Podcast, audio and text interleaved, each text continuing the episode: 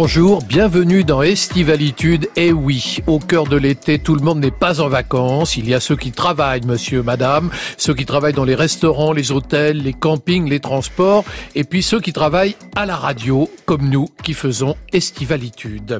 Estivalitude, c'est donc la petite boutique éphémère qui ouvre chaque jour pendant l'été sur France Inter, de 9h à 10h. Et avec ceci... C'est ouvert à tout le monde. Tout le monde Tout le monde. Ouais, tout le monde y sera. Formidable Vincent Ravalec, vous fûtes, à mes yeux, un chantre de l'asphalte et de l'underground, mais vous voici devenu un chaman campagnard heureux. Vous venez nous parler d'un village, Sainte-Croix-les-Vaches, thème d'une saga littéraire drôle et déjantée dont voici déjà le deuxième tome, Le Retour d'Horace, paru chez Fayard. Bonjour Vincent Ravalec. Bonjour. Stéphane Fier, vous avez vécu en Californie, puis en Chine, mais vous avez décidé en fin de compte de poser vos valises en pleine campagne française et vous nous offrez un roman rural désaxé. La campagne n'est pas un jardin chez Phébus. Bonjour Stéphane Fier. Bonjour. Ce matin donc, adieu ville polluée, vous l'avez compris, place à la campagne, la vraie, qui n'est pas du tout ce que vous croyez. Magnéto Juliette. France Inter. Estivalitude. Qu'est-ce que ça veut dire ça encore? Christophe Bourseiller. Stéphane Fier, vous connaissez euh, Vincent Ravalec? Euh, J'ai lu une de, une de ses nouvelles un recueil de nouvelles il y a quelques années et effectivement j'avais. Vous avez lu un recueil de nouvelles. Bah, vous savez qu'il a publié de nombreux oui, livres. Oui, je sais, hein. mais je me rappelle plus le titre. J'avais éclaté de rire. De, plusieurs recueils de nouvelles d'ailleurs. J'avais éclaté de rire, oui. Vous aviez éclaté de rire. Bah, moi aussi, quand je lis Ravalec, j'éclate de rire. Euh, Vincent Ravalec, vous connaissiez euh, Stéphane Fier? Non, mais à ma grande honte, je ne le connaissais pas, mais maintenant je le connais. Je me suis abondamment renseigné sur lui, sachant que j'allais le rencontrer. Donc du coup, vous avez fait une sorte d'enquête sur Exactement. Stéphane Fier. Bah oui, donc vous savez des choses que nous allons découvrir. Et ce qui m'a épaté, c'est qu'il parle chinois couramment. Je viens de lui demander. Alors ça, oui, c'est un point intéressant, mais vous savez qu'en réalité, pour moi, vos points communs, votre principal point commun à tous les deux, c'est l'amour d'une campagne qui n'a rien d'idyllique. On est bien d'accord, hein, c'est ça, je pense. Vincent, géographiquement, euh, le village Sainte-Croix-les-Vaches, euh, qui est l'objet de votre saga, vous le situez où? Alors en fait c'est un peu un village idéal, c'est un peu le village d'Astérix, il me semble, euh, que j'ai j'ai fait un espèce de melting pot avec des causes une espèce de demi-montagne qui ressemble un peu au bas de, de Clermont-Ferrand, enfin au bas du ah Massif ouais, central, ouais, ouais. Euh, avec un côté un peu Cévennes et, euh, et, et, surtout ces causes qui sont magnifiques. Il y a euh, à côté de, il y a le, un chaos qui s'appelle le chaos de Montpellier le Vieux. Je sais pas si vous connaissez, qui est, qui est une espèce de, de pierre avec des, c'est des pierres, on appelle ça des pierres ruiniformes, ah bon? qui donnent, on a vraiment l'impression que c'est des, des, êtres qui ont été euh, comme ça figés dans la pierre par par une fée ou par un sort. Et, euh, et, et, le petit village lui-même, c'est un petit village de pierre qui a été préservé où rien n'a été touché. Quoi. Le chaos de Montpellier le Vieux. Le chaos de Montpellier, enfin dans mes souvenirs, je me rappelle ouais, très bien avoir ouais. fait des repérages là-bas plusieurs fois où, il y a, où il y a ça, il y a des causes magnifiques avec ces pierres euh, qu'on qu appelle runiformes. Puis un peu le Larzac, vous avez dit que ça oui, ressemble exactement, un peu au tout à Larzac. fait, ouais, ouais, ouais, ouais. c'est tout ce coin-là, ouais. Alors tout, tout... Stéphane Fier, vous, euh, votre village s'appelle Dorlange. Dans votre livre, donc la campagne n'est pas un jardin, euh, vous, vous inventez également un village. Alors ça serait dans quelle région? Moi j'ai l'impression que c'est pas très loin de Lyon si j'ai bien lu le livre. Alors c'était un département fictif en fait, et Ah. alors donc dont euh, à plusieurs reprises dans le livre on dit qu'il est à deux heures et demie en voiture de Lyon, Oui. donc ça peut être deux heures et demie euh, du côté vers l'est ou deux Ah, heures et ben demie ça vers c'est l'ouest. sûr, c'est sûr. Oui. le- la seule chose qui puisse euh, nous éclairer un peu, c'est qu'en fait il est en moyenne montagne. Ah oui, c'est ça. Alors Voilà, ça, c'est parce- l'incroyable point commun avec Vincent Ravalec. Vous êtes tous les deux en moyenne montagne. Qu'est-ce qu'il y a en moyenne montagne qui vous attire tant? Les villages sont déserts. Les villages, sont... bah, ça me fait très envie. Ça a- doit être a- très agréable à visiter. Les villages sont déserts, c'est enclavé, il y a plus de commerce. Ah ouais, super. Et c'est ça, Vincent, qui Alors, vous y a attire, Vincent part, et, et même à tel point que dans le deuxième tome, en fait, le héros écrit un livre qui s'appelle Paysans de moyenne montagne. Et la Ah, Mais moyenne bien montagne, sûr, a- j'allais y venir. Vous pensez bien. ça a une autre spécificité, Ouais, figurez-vous, ouais. c'est que j'ai, alors ça, c'est pas de moi, je l'ai entendu dans un interview. Hein, je suis pas assez euh, féru d'agriculture pour le, le, le savoir moi-même, mais c'est qu'en fait la moyenne montagne génère forcément un autre type d'agriculture parce que c'est, vous ne pouvez pas industrialiser autant qu'en plaine évidemment, donc vous êtes obligé d'être un peu entre les deux, et donc il y a plein de paysans de moyenne montagne qui ont inventé des, des façons, tout en la modernisant, une agriculture un peu différente. Donc une agriculture plus, plus saine, peut-être. En, fin en tout cas, c'est c'est ce qu'on peut non, c'est facilement pas plus imaginer. Stéphane Fier, vous dites non, c'est pas plus sain. Je, je suis pas entièrement d'accord. La, la- la moyenne montagne, en fait, il y a effectivement plus plus d'agriculteurs du tout. Le débat fait rage. Mais, par, mais par contre, il y a des éleveurs et des éleveurs de, de, moutons ou de vaches, et c'est dans la dans les, dans les vallées en fait qu'il y a les, les agriculteurs, euh, enfin typiques quoi, les maraîchers, les ceux qui font du blé, du maïs. Et puis alors je dois dire, et alors là, euh, c'est inondé de, de glyphosate, tandis qu'en moyenne montagne, ah ouais. il y a moins de glyphosate. Bah parce que vous faites pas de culture. Euh, commercial, quoi. Je veux dire, c'est juste pour, les, pour, les, pour, les, pour, les, moutons ou pour les vaches. Il y a un autre point commun entre les deux villages, donc de, de, de Sainte-Croix-les-Vaches et d'Orlange, c'est le fait que tous les deux sont en zone blanche, c'est-à-dire que les portables ne passent pas. Hein, il y avait ce désir d'ancrer vos romans dans, dans des endroits où, euh, enfin, les portables passent pas, mais il y a, il y a du Wi-Fi dans Sainte-Croix-les-Vaches, hein, quand même. Alors, d'une part, il y a du Wi-Fi, c'est un Wi-Fi illégal au début, et puis justement, tout le truc après, c'est qu'en fait, la République et la modernité les rattrapent. Oui, mais, ça, on va en parler longuement, bien sûr. Mais euh, le, le, côté zone blanche, moi, je l'ai vécu puisque j'habite la moitié du temps, en fait, euh, c'est ce qui a généré les livres à, à, à, la, à la campagne. Et c'est vrai que quand vous êtes en zone blanche, bon bah vous n'êtes pas, euh, vous n'êtes pas en, enfin je veux dire, il y a, y a un gap. Vous êtes tranquille. On est tranquille et en même temps, vous vous sentez un petit peu perdu. Un peu perdu parfois. Euh, Vincent Ravalec, donc ça que tout commence en 2018 par la sortie d'un roman hilarant, sobrement nommé Sainte-Croix-les-Vaches. Donc vous y décrivez un trou complètement paumé, mais paumé en apparence, puisque c'est en réalité l'épicentre d'un trafic de cannabis ultra sophistiqué. C'est ça. Oui, alors c'est pas qu'un trafic de cannabis. En fait, c'est des paysans qui se sont retrouvés euh, mis au banc de tout, qui étaient condamnés en fait à condamnés à périr, et qui, or, pour des raisons qui sont expliquées dans le roman, des, des, des, des raisons factuelles, c'est devenu un peu une espèce de, no, vu que c'était un no man's land, une espèce de base arrière de tout ce qui est possible de faire euh, comme illégalité, dont effectivement la culture du cannabis. Et là, vous donnez de, du monde paysan et du monde rural une image qui est d'ailleurs plus conforme à la réalité que toutes les... Enfin, en gros, il y a deux clichés. Il y a le pecno au front bas, et puis le babacoul éclairé euh, qui fume justement du cannabis. Ah ben là, on et est entre, entre, les deux, entre les deux, entre les ouais. deux, vous, vous, vous montrez que dans les villages aujourd'hui, il y a toute une population de gens euh, comme partout, quoi. En réalité, il n'y a plus du tout un type rural comme c'était auparavant. Alors, ce qui est important, c'est que dans le tome 2, le, donc il s'appelle le retour d'Horace. On pourrait dire que ce trou perdu, ce trou paumé qu'est Sainte-Croix-les-Vaches, sort de l'ombre. Alors juste une question, qui est Horace? Alors, expliquez-le nous. Horace, c'est une histoire en fait qui est là que, que, que, que m'a raconté un, un éleveur. Euh, enfin, l'anecdote la, la, vient de là, qui m'a beaucoup touché c'est que j'ai rencontré quelqu'un qui est une figure euh, très importante pour euh, toute la région euh, de, de la Guillole et, euh, et la, région de l'Aubrac. Et lui-même était, ses parents étaient éleveurs, lui-même était éleveur, et il a vu les troupeaux disparaître. Et il m'a raconté une, pour, pour me dire à quel point les troupeaux et le, quand on est éleveur, le, le, le rapport à son troupeau est important. Il m'a raconté que son grand-père, au moment de décéder, en fait, a demandé à ce qu'on rassemble le troupeau dans la cour et qu'on le mette devant la fenêtre qu'on ouvre la fenêtre et il a demandé à tout le monde de partir. Il est mort devant son troupeau. C'est beau, c'est ouais, émouvant. C'est enfin moi c'est vraiment. dans le cas d'Horace, il y a Alors, une histoire un peu plus compliquée, on va dire. C'est un petit peu plus compliqué en fait. Horace est le dernier représentant du troupeau.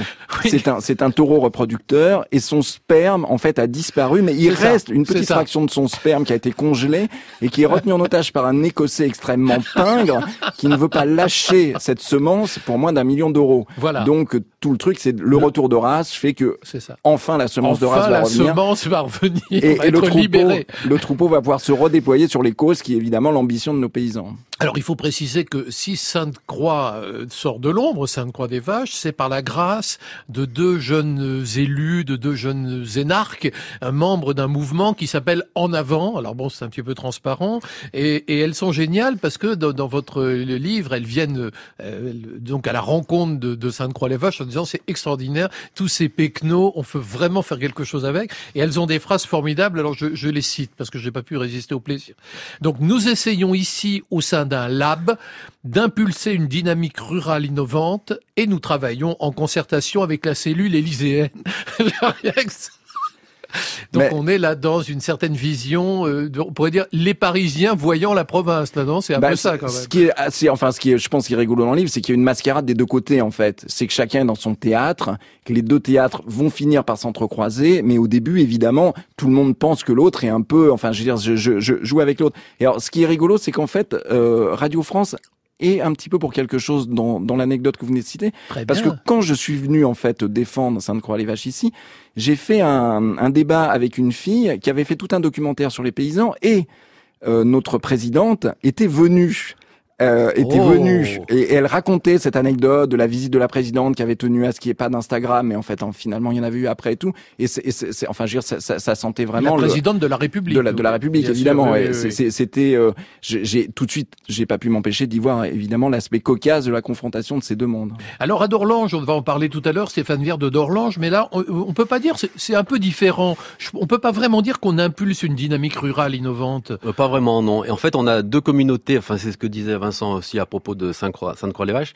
C'est deux communautés qui cohabitent, mais sans, sans se mélanger, sans se rencontrer, sans, sans se comprendre, quoi, et sans s'apprécier. D'un côté, on a les néo-ruraux, et de l'autre côté, on a ce qu'on appelle, enfin, les locaux, quoi, les, Les locaux, les et là, locaux qui voilà, sont- on est dans quelque chose de plus de plus binaire. de plus rural, voilà, extrêmement De- binaire, voilà. mais les locaux sont pas forcément que des paysans. Il peut y avoir des, des paysans, des artisans, des retraités et tout. C'est pas uniquement alors le monde que, de- des, des alors que, petzouilles, de- quoi. que dans le village de, de, de Vincent Ravalec, euh, les deux jeunes femmes dont nous parlons mettent sur pied des expériences extraordinaires. Par exemple, une expérience de réalité virtuelle dans laquelle on fait découvrir la ville aux paysans et on fait découvrir la campagne aux citadins. Donc évidemment, une, une sorte d'expérience d'immersion. Alors j'ajouterais pour très rapidement, je vous cite parce que j'ai tellement ri, euh, qu'elles veulent aussi sensibiliser euh, les paysans à la cause LGBT.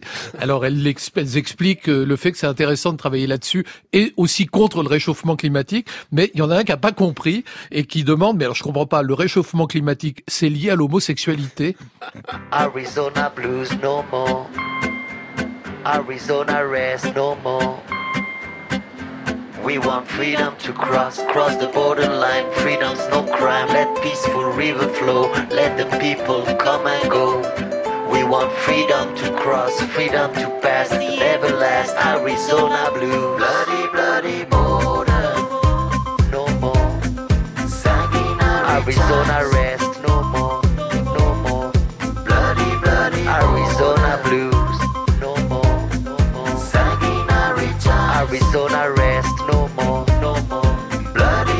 suspicious, being detained, being searched, being arrested. Bloody, bloody border. Immigration laws, Arizona crows. Immigration laws, Arizona crows.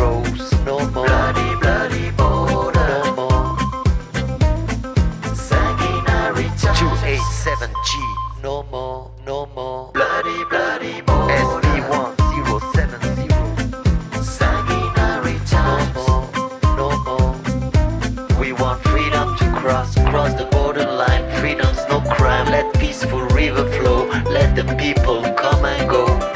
We want freedom to cross, freedom to pass the everlast Arizona blue.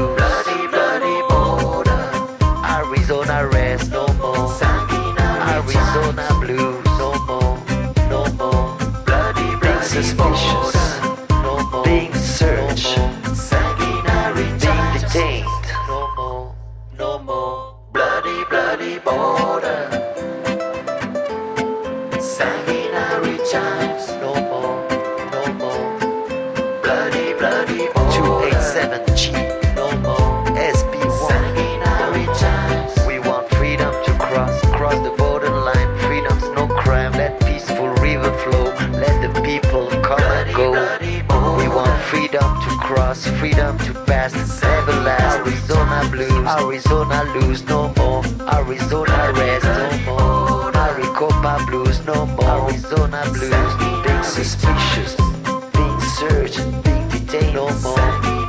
No more, no more, no being arrested.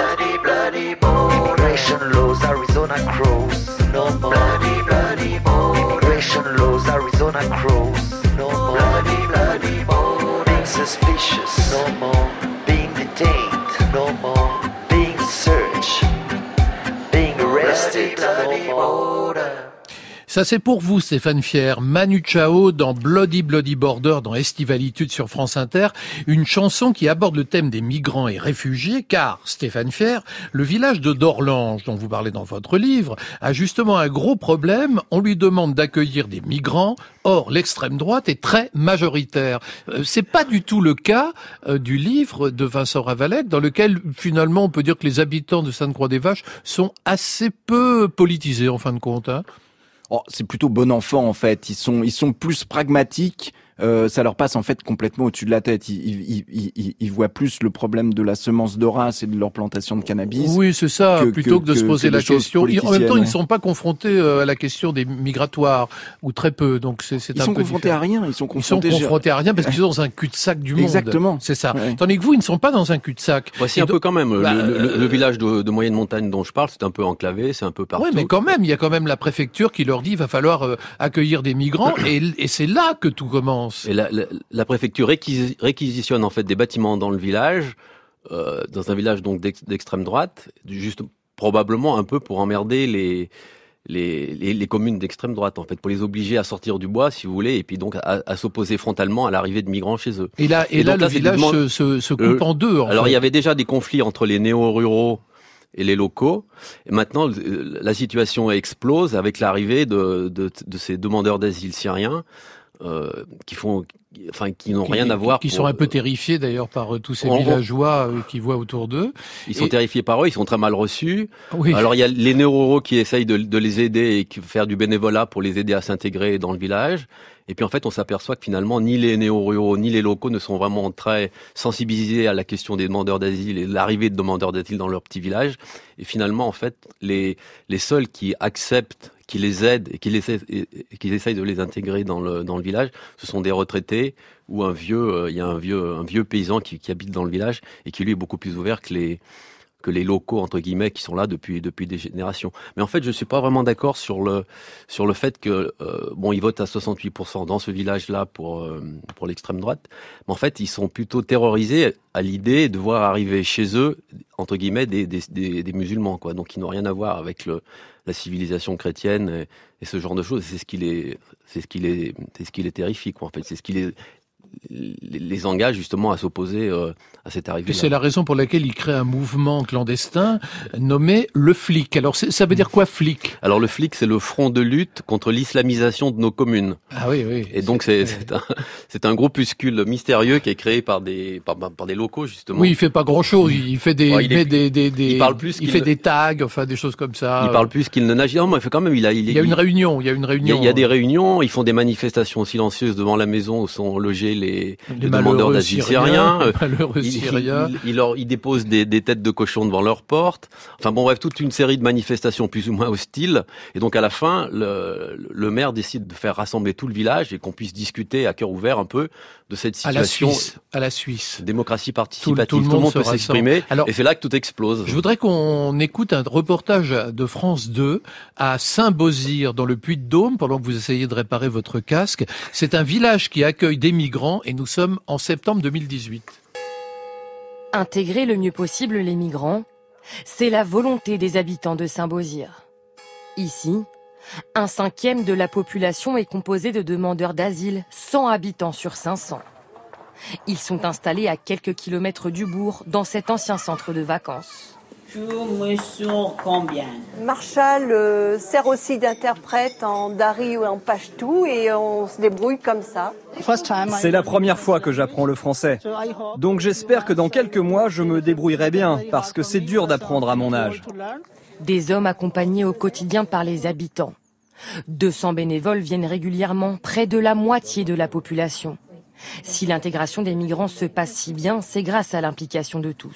Alors vous voyez, là au moins, ça se passe bien. C'est-à-dire qu'il y a des villages de France qui accueillent aimablement, pourrait-on dire, les réfugiés. C'est pas tout à fait le cas du vôtre dans votre livre. Alors, vous, vous m'expliquer une chose, Stéphane Fier, c'est que dans votre livre, vous distinguez trois catégories de population. J'ai pris des notes. hein. Il y a les flancs-flancs, Les néo-ruraux, les piou-piou c'est les retraités, et les bobos-béas. les bobos. Alors parce qu'en fait, la, la- une grosse partie de la communauté des villageois de, de Dorlange, c'est des néo-ruraux. Mais alors les néo-ruraux, il n'y a pas, il a pas une catégorie de néo-ruraux. Le néo-rural, ça englobe une vaste catégorie de, de personnes. Et donc il y a les, les, les, flancs- les, les paysans locaux appellent les, les néo-ruraux dans leur ensemble des flancs-flancs. Les piou-piou, c'est des retraités.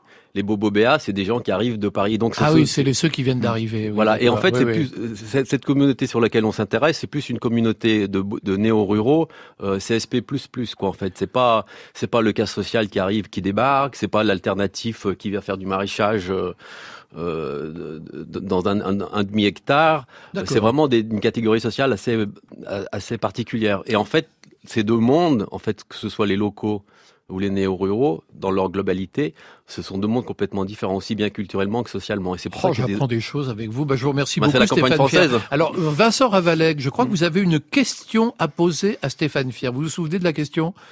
Je me rappelle très bien de la question. Alors, il y a un truc qui m'a. Non, mais mieux. ce qui me, ce ce qui me bluffe en fait, c'est le, les gens qui sont polyglottes.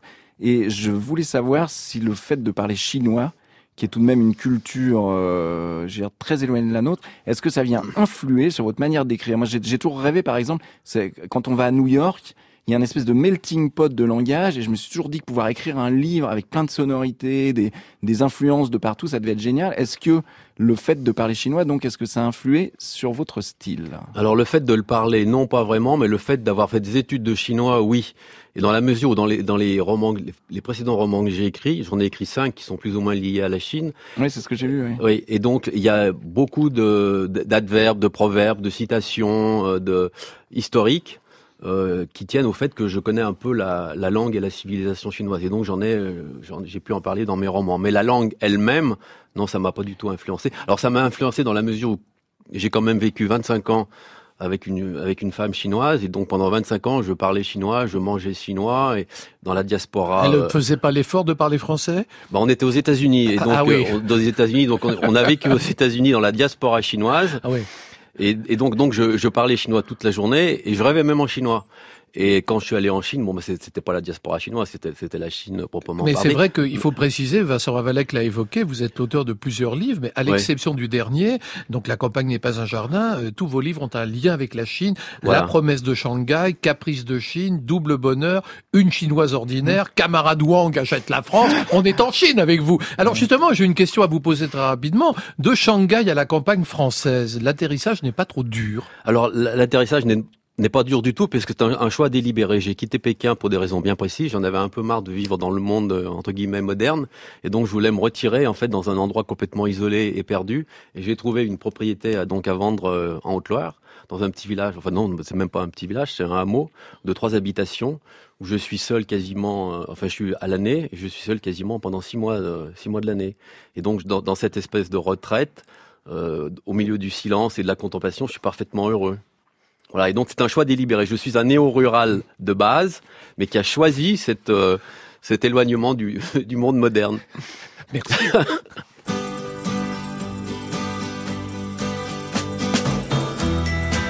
If you're going to San Francisco,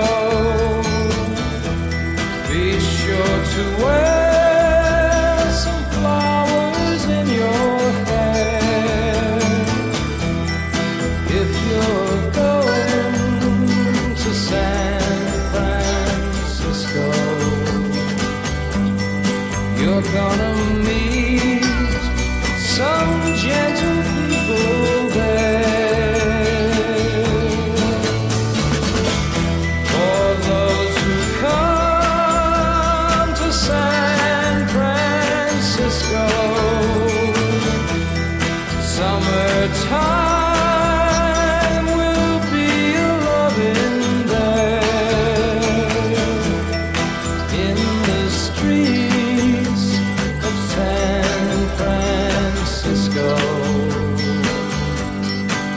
to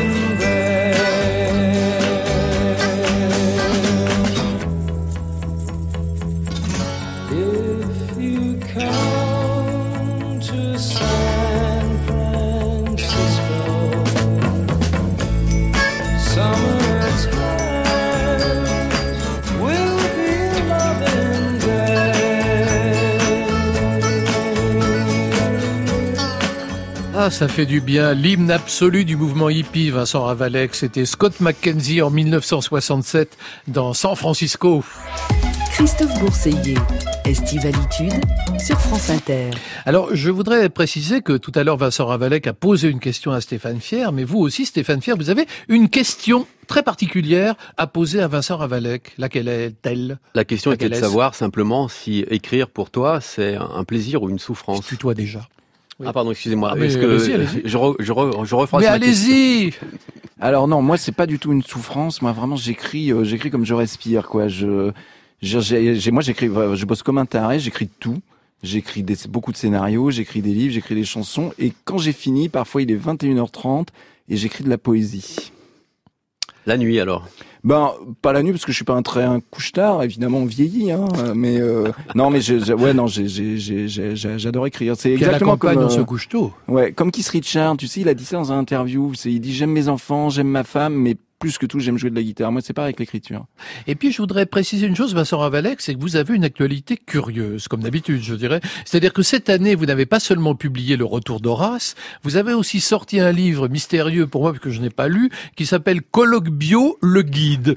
Alors, vous êtes devenu bio, Vincent Ravalek Non, alors écoutez, en fait, comme je vous le disais, j'écris beaucoup, mais j'ai pas fait que ça. J'ai fait aussi des films en réalité virtuelle. Ah oui, j'ai fait on parle de, on Oui, parle oui. littérature, Ah, là, on est dans littérature. l'ordre, c'est dans l'ordre. Alors, écoutez, ce, il se trouve que pour des raisons diverses, euh, j'étais proche de colloques. Alors, je sais qu'évidemment, ça peut paraître surprenant, et j'ai écrit un, un livre qui est un, pas pas un livre de littérature, mais en fait un guide qui parle de la colocation que j'ai fait en collaboration avec ma fille et sa mère. bon? Et ouais, et en fait c'est un livre familial parce que on a tout le- tous les trois euh, connu les aventures de la colocation. Et je trouvais que la colocation en fait était, euh, euh, c'est- un espèce de, de creuset hyper intéressant aujourd'hui, justement. Alors encore une fois, qui mélange la, la- les questions de l'urbanité, les questions de comment on peut faire venir justement le bio machin en ville, comment on peut penser différemment euh, son rapport aux autres, son enfin, c'est un écosystème. Et euh, ce livre, c'est un des livres les plus compliqués que j'ai eu à écrire parce que j'avais jamais écrit de guide et ça m'a pris trois ans et ce livre est sorti. Ah et oui. j'en suis très content parce qu'il y a Ah plein oui. d'illustrations. C'est, je voulais un espèce d'almanach et je trouve que c'est assez réussi. Alors, faut préciser une chose, Stéphane Fier, c'est que Vincent Ravalek n'est pas seulement bio, il est aussi tenté par le chamanisme. Et c'est vrai que vous avez écrit avec Yann Kounen et Jérémy Narby un livre intitulé Plantes et chamanisme. Oui, tout Hein à fait. Et à ce propos, je vous propose d'écouter un extrait d'un documentaire D'autres mondes de Yann Kounen. De Yann, ouais, C'est ouais, une ouais. enquête réalisée en 2004 dans lequel Yann Kounen, à la recherche du chamanisme, ingère une plante médicinale nommée l'ayahuasca.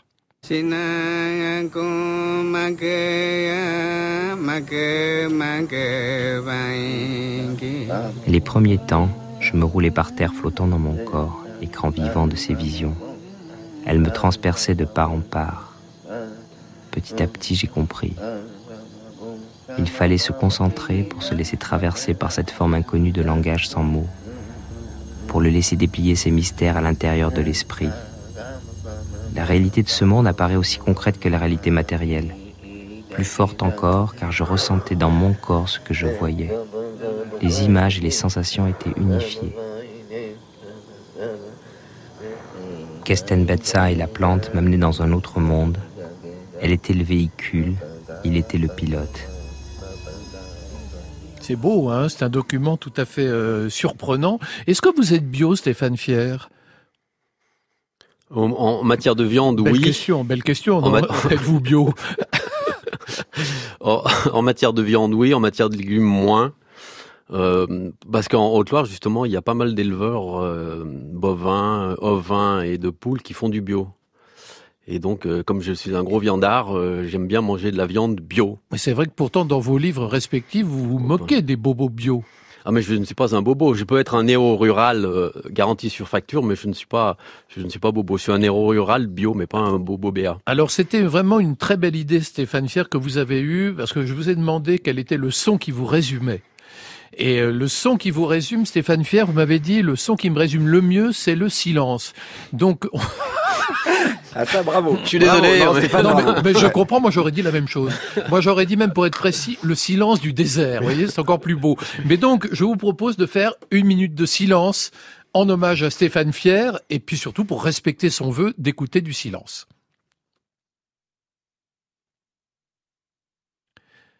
Alors notre réalisatrice Juliette Medevielle me dit on ne va peut-être pas aller à une minute. C'est vrai que ça serait dommage en radio. Vous savez que la, la- la peur du silence, c'est ce qui caractérise la radio. Vous avez quand même eu droit à quelques secondes de silence. J'étais censuré sur mon silence. Qu'est-ce que ça dit le silence? Eh ben, euh, en pleine nature, euh, on s'aperçoit qu'il est, il est différent. Le silence n'est pas le même en été, en automne, en hiver et au printemps. Au printemps, le silence, il est plutôt rythmé par le chant des oiseaux. Euh, en été, on les entend moins, on entend les insectes. Et en automne et en hiver, on entend un silence beaucoup plus lourd. Et moi, c'est quelque chose que je recherchais en fait. La raison pour laquelle j'ai quitté la Chine, c'est que parce que c'est ce que je vous ai dit tout à l'heure. J'en avais un peu marre du, du monde moderne entre guillemets, et donc je recherchais La le Chine, on silence. n'imagine pas qu'à Shanghai où vous habitiez, il puisse y avoir le moindre silence. Il n'y en avait pas du tout. Et d'ailleurs, enfin, j'ai toujours travaillé en bibliothèque. Mes livres, je les ai écrits en bibliothèque, que ce soit la bibliothèque de Shanghai ou la bibliothèque de Pékin, parce que j'estimais, j'espérais, enfin, oui, j'espérais que dans ces lieux de culture et d'érudition, ce soit calme et tranquille. Or, en fait, même dans une bibliothèque chinoise, euh, tout n'est pas calme. Vous entendez les gens qui prennent leur portable et qui se mettent à hurler, d'autres gens qui au, au bout de la bout de la salle qui leur, qui leur ordonnent de se taire et tout. Donc par moment, le silence est plutôt euh, Mais vous très relatif. Mais en Haute-Loire, euh, il, il ne l'est pas. Il est vraiment très pesant. Il est très pesant. Mais et le ce que je silence, et, et le silence de l'hiver dont vous parlez est un tribunal. Alors certaines personnes ont peur du silence. Et le silence leur semble assourdissant et pesant et donc une envie, c'est d'entendre la clameur de la ville ou des, des voitures ou des. des- Ouais, alors sur le plan personnel, effectivement, j'ai souvent des amis qui viennent à la maison et ils sont souvent troublés par le silence parce qu'on n'est plus du tout habitué à ça. Alors Vincent Ravalec, vous, votre, le son qui vous résume, c'est pas du tout le silence. Alors c'est très particulier. Et on, on va l'écouter et après vous nous expliquerez ce que c'est. Attention, plus que 30 secondes. Milou, allez, viens vite te coucher, tu entends? Milou 15 secondes. Compte à rebours final. 10, Oh, Milou Couche-toi, allez, dépêche-toi 7, 6, 5, 4, 3, 2, 1. 0.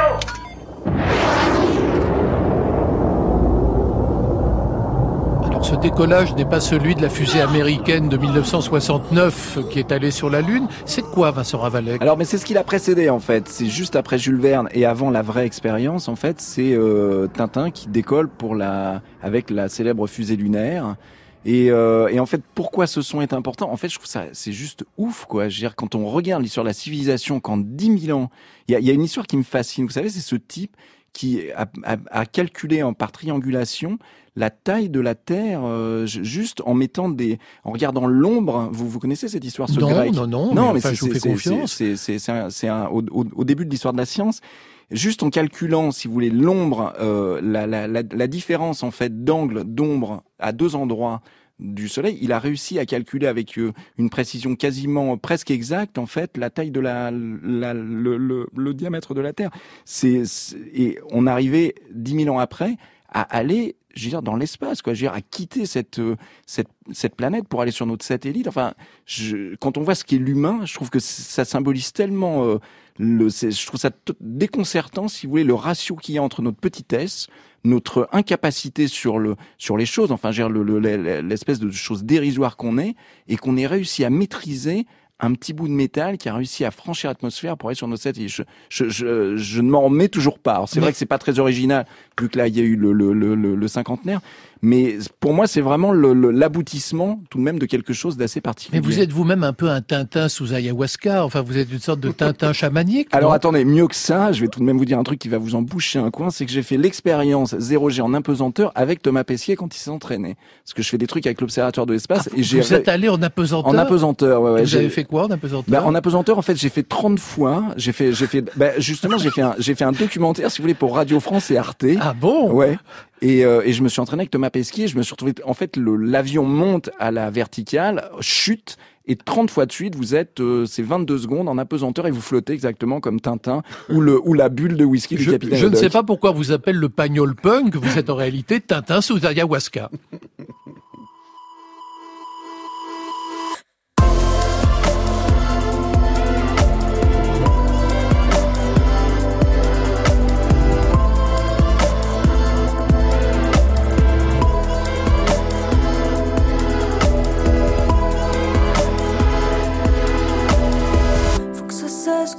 Je préfère que tu me blesses. T'es déjà loin du rivage, en sevrage sur la plage. Chez toi, j'emmène pas large. Chez toi, sixième étage, je suis prise d'envie sauvage, de clair obscur, Caravage.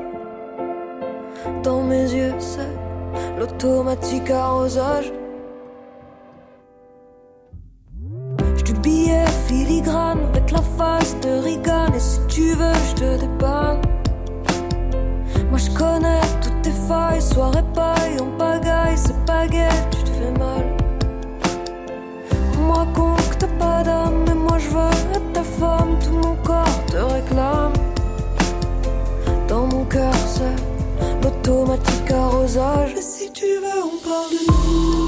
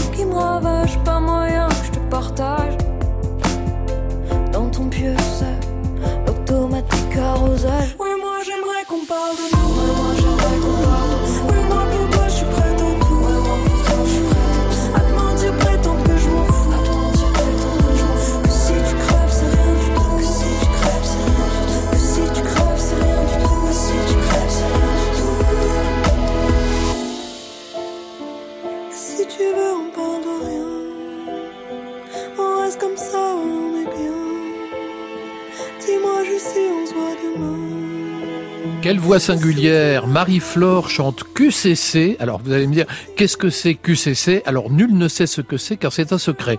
En tout cas, c'est une programmation beurre, miel et confiture bio d'Elsa Béranger. Vous avez dit Vous avez dit Vous avez dit Ah non, vous avez dit De quoi? Qu'est-ce que vous avez dit? Pourquoi vous me l'avez pas dit plus tôt? Les Chinois ont toujours considéré que leur civilisation était la première. Et donc, il n'y a jamais eu de relation d'égalité entre un Chinois et, et un barbare. Il y a toujours un supérieur, un inférieur, un dominant, un dominé.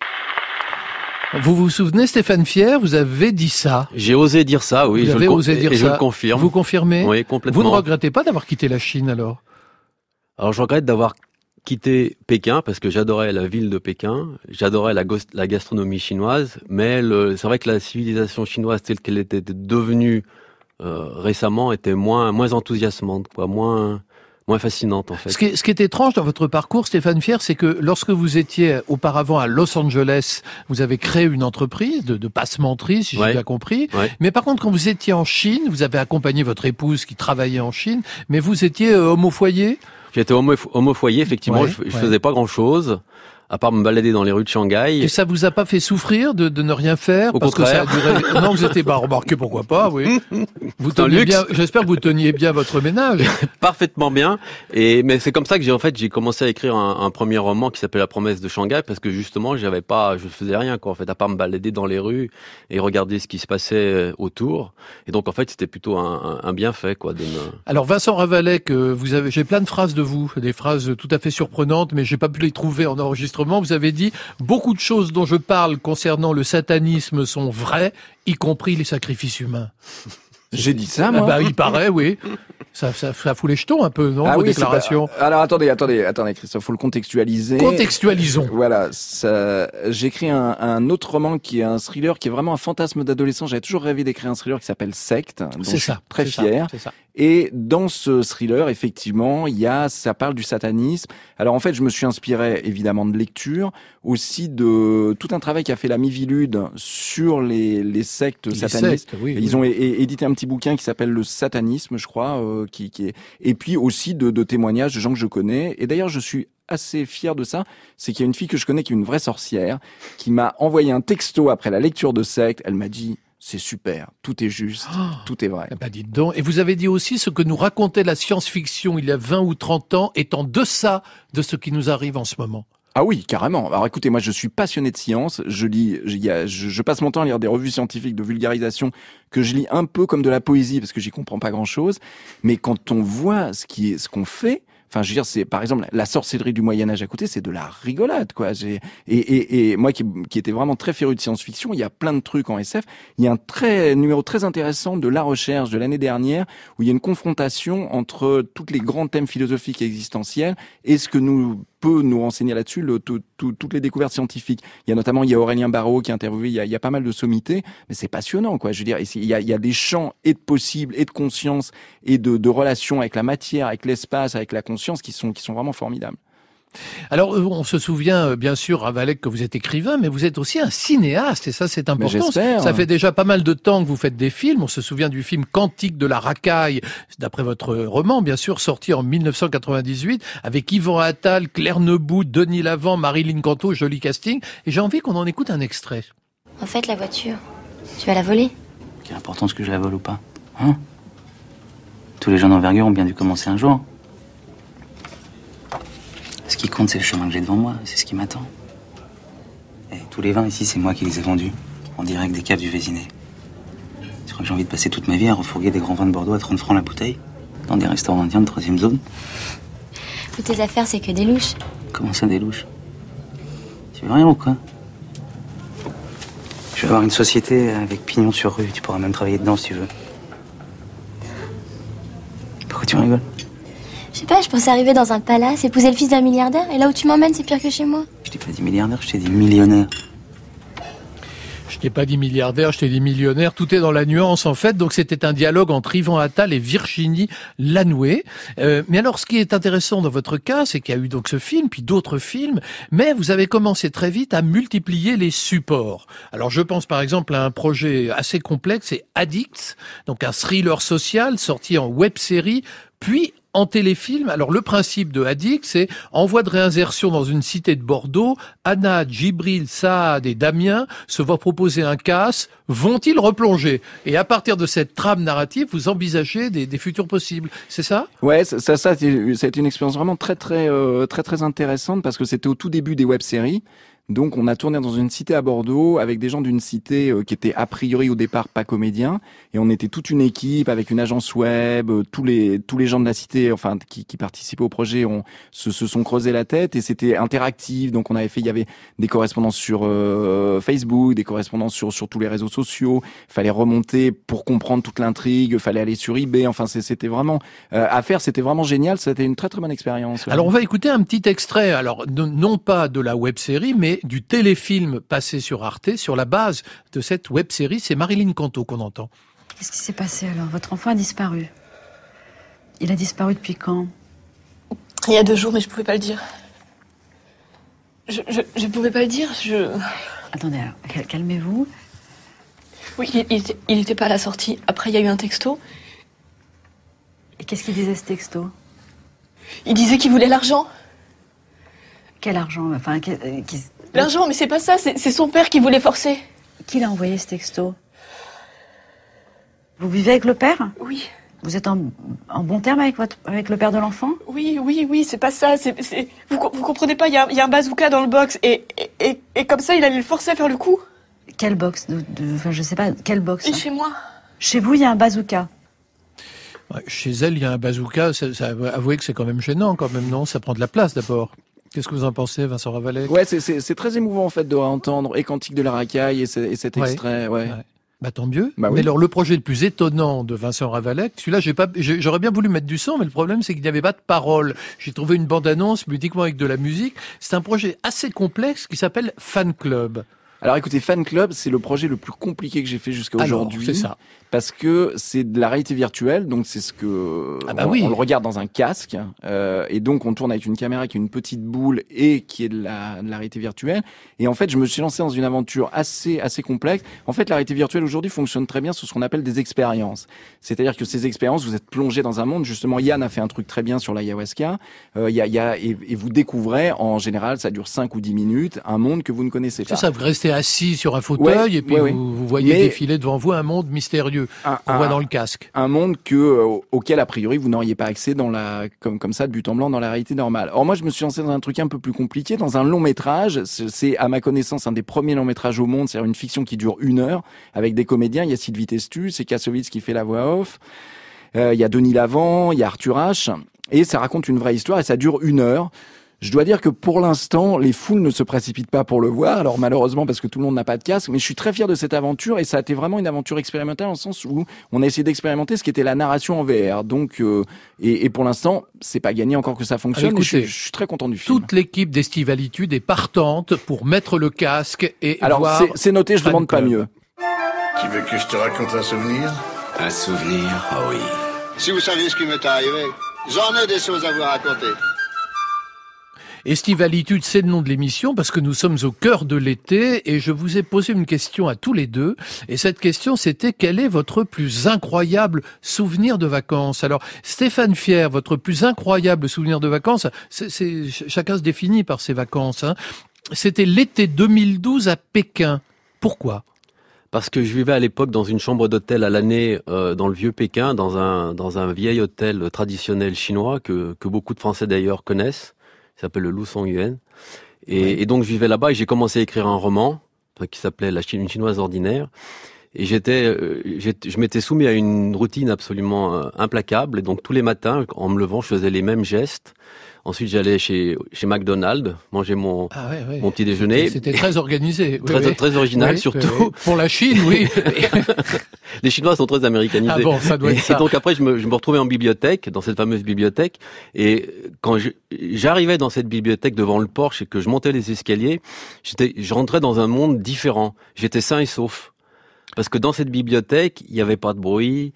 J'étais, on ne me cherchait pas. J'avais pas à répondre au téléphone. J'avais pas à regarder mes emails parce que de toute façon, il n'y avait pas de wifi à l'intérieur du truc. Et j'étais dans un état de concentration extrême. Et ça a duré à peu près à peu près tout l'été. J'étais sur un petit nuage en fait. J'étais une espèce de, de sentiment de bonheur absolu. Parce que vous vous retiriez du monde. Complètement, oui. Alors vous, Vincent Ravalec, c'est pas du tout la même chose. Vous, c'est un tour du monde que, que vous avez fait et que vous n'oublierez jamais, mais un tour du monde un petit peu particulier, non? Alors en fait j'avais proposé deux souvenirs. Lequel vous voulez? Celui avec les trafiquants de cocaïne ou le tour du monde du chamanisme? Le tour du monde du chamanisme, s'il le- vous plaît. Alors le tour du monde du chamanisme, c'est effectivement j'avais euh, j'étais parti pour faire un livre avec le Seuil et le cinéaste Marc Caro. Euh, finalement le livre s'est pas fait pour différentes raisons, mais bon on était parti un peu partout pour voir euh, effectivement comment euh, comment les gens pratiquaient encore, se servaient du chamanisme dans leur vie quotidienne. Et on s'est retrouvé, je me rappelle, un été avec Marc. On était parti au fin fond du Pérou. On s'est retrouvé dans une aventure absolument hallucinante. Et à la fin, on revient à Lima. Et là, on trouve un chaman qui nous donne rendez-vous à 2 heures du matin dans une espèce de boutique de bondieuserie. Donc, on s'est retrouvé dans la boutique de bondieuserie, donc en pleine nuit. Le chaman était habillé avec des Santiago. Il avait pas du tout un aspect de chaman.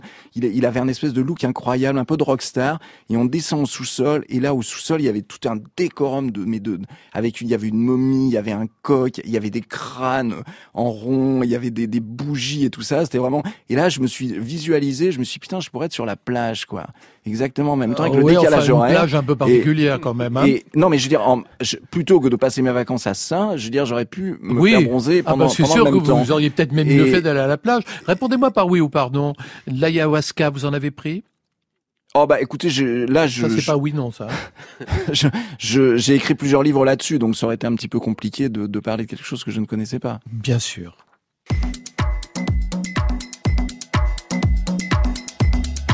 Merci beaucoup, Vincent Ravalec et Stéphane Fier. Vous avez tous deux fait preuve de beaucoup d'estivalitude. Alors, Vincent Ravalec, votre livre Le Retour d'Horace est donc paru chez Fayard. Et je tiens, à signaler Colloque Bio, donc euh, aux éditions Mama. Stéphane Fier, La campagne n'est pas un jardin, a été édité par Phébus. Vous pouvez écouter et podcaster cette émission sur le site de France Inter. Et c'est Juliette Medevielle qui réalise Estivalitude. L'émission a été préparée par Corinne Valente, Astrid Landry Saad Merzak et Pierre Goulancourt. À la technique aujourd'hui, Guillaume Roux. Notre boutique éphémère réouvre lundi dès 9h sur France Inter. Je recevrai un rocker, Bernie Bonvoisin, et une romancière, Laure Limongi. Après le flash, vous retrouverez Laurent Delmas dans Ciné qui chante. Au revoir.